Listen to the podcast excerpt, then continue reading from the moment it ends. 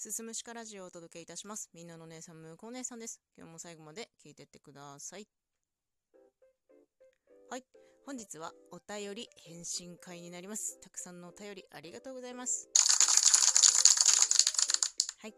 本日は4通ご紹介したいと思います。早速いきます。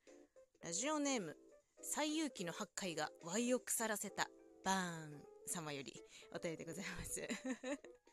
いつも楽しく聞いています。最勇気、懐かしくて泣きそうです。私も負に転生したきっかけは最勇気でした。当時、八海というキャラクターにガチハマりして薄い本を買い漁ったのはいい思い出です。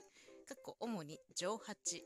むこ姉さんは誰が一番好きでしたか？ということで、この後にですね、素敵な文章続いてるんですけれども、これはちょっと私の胸にね、しまわせていただきます。ありがとうございます。うんとね、私もね、まあ当時二次元の負から始まったものとして、やっぱりきっかけは最勇気、あと同時進行でワンピースにガチハマりしてましたね。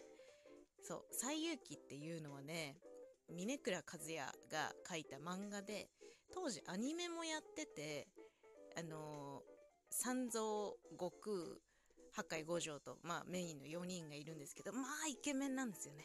まあイケメンで、しかもアニメ版が声優がめちゃめちゃ豪華なんですよ。でもよだれ垂らしながら見てましたね。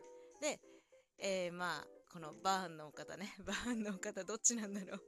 バーンのお方は、八海というキャラクターにハマっていたとのことでしたが、私は五条が一番好きでした。何が好きって、うー、なんか、何？優しい、優しいじゃん。優しいじゃん。一番仲間に熱いのが多分五条だと思ってて、なんだけど、そういう部分をあんまり見せないで、適当におちゃらけて、女の子好きで、スケベで、みたいな、なんか、そういうとこ？そういうとこ？なんかわかんないですけど、私にはなんか、すごくね、大人に見えてたんだよね。うん。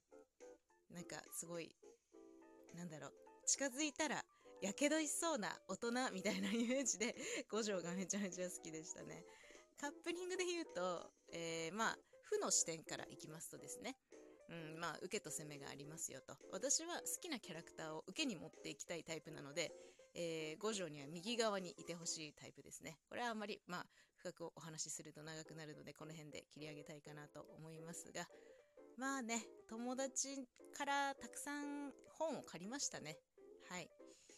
まあ、これは、あのー私のね、ネット20年の歴史を振り返った回に対するお便りだったんですけど、まあ、その収録の中で、ネットを始めたての頃に、最勇気の BL サイトにたどり着いてしまった、それがトラウマなんだみたいな言い方をしてるけど、まあ、それきっかけだよね。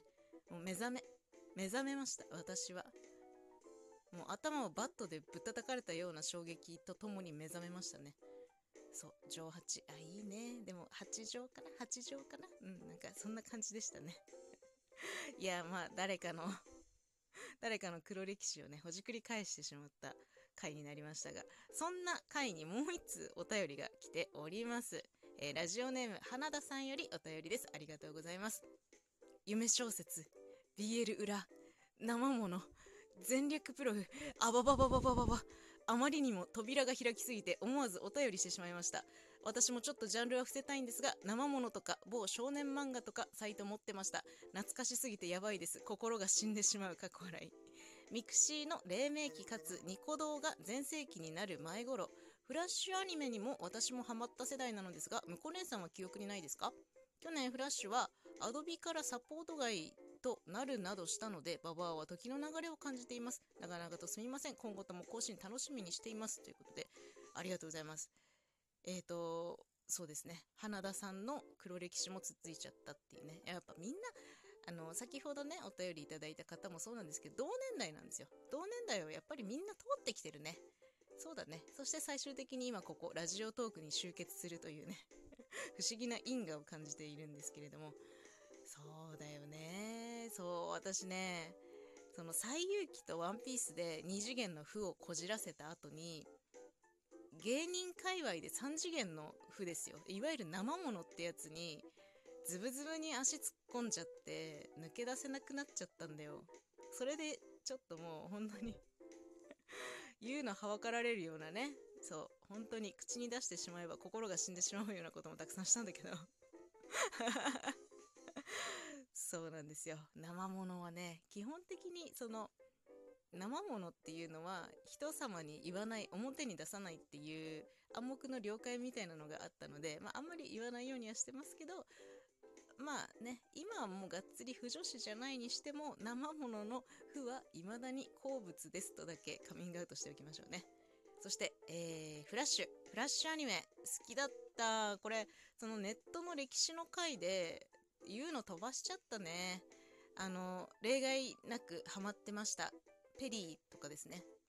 ペリーとかドラえもんの絵描き歌とかですよね。うん。ハマってましたよ。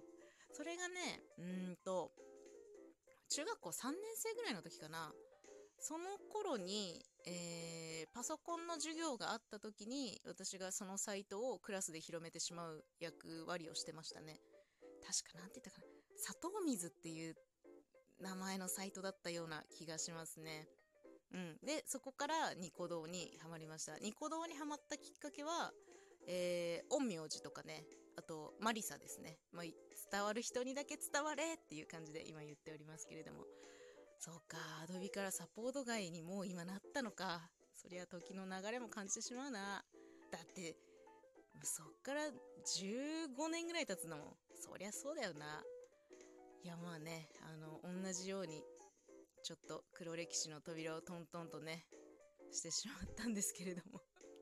仲間がいて私は嬉しい。もう率直にそれだけでございます。花田さんお便りありがとうございます、えー、続きまして、えー、ラジオネーム猫も木から落ちるさんよりお便りです。むこ姉さんこんにちは。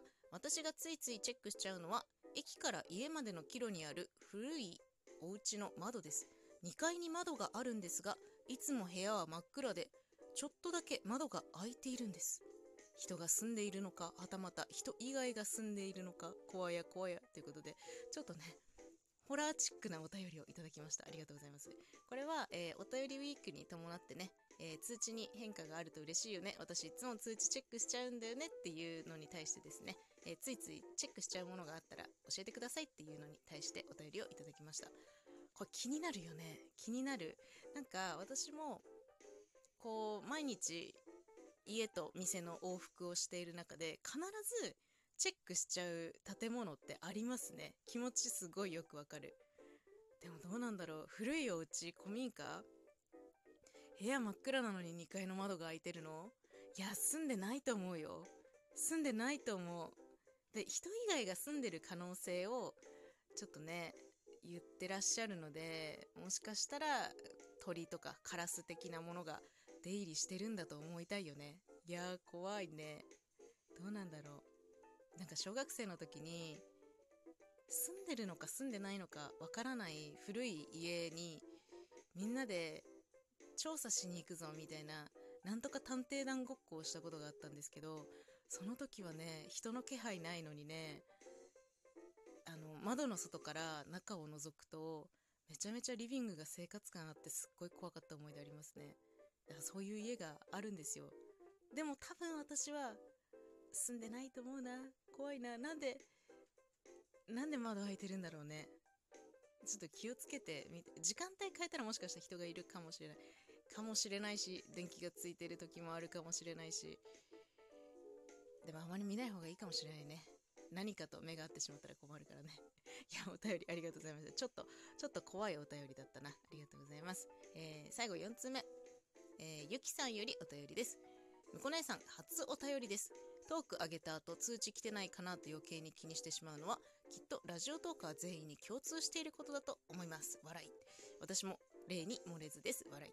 トーカーとしてお便りもらうのはもちろんですが、リスナーとしてお便りを書いて送るのもまた良きですよね。読んでもらえるかな？書いたことトーカーさんに届いてるのかな？といろいろなことを考えながら、どこかそわそわした気持ちで数日過ごす感覚、とても好きです。お便りもらう嬉しさ、送る楽しさを改めて考えさせてくれた銀之丞さんの企画、むこ姉さんのトークに感謝です。ということで、一緒に指ハートもいただいております。いや、ありがとうございます。ゆきさん。いや、仲間でしたね。通知チェックしちゃう仲間。でもみんなそうだよね。みんなそうだよ。そうだよ、そうだよ。うん。やっぱチェックしちゃう気になる。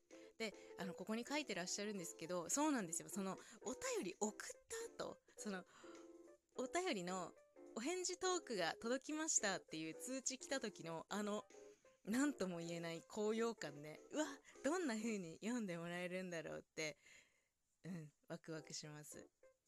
私はねうん分かりますよ。そのお便り送った後のちょっとそわそわお便りのお返事。あののお便りどうなったかなみたいなそわそわ感ね。でもそっか。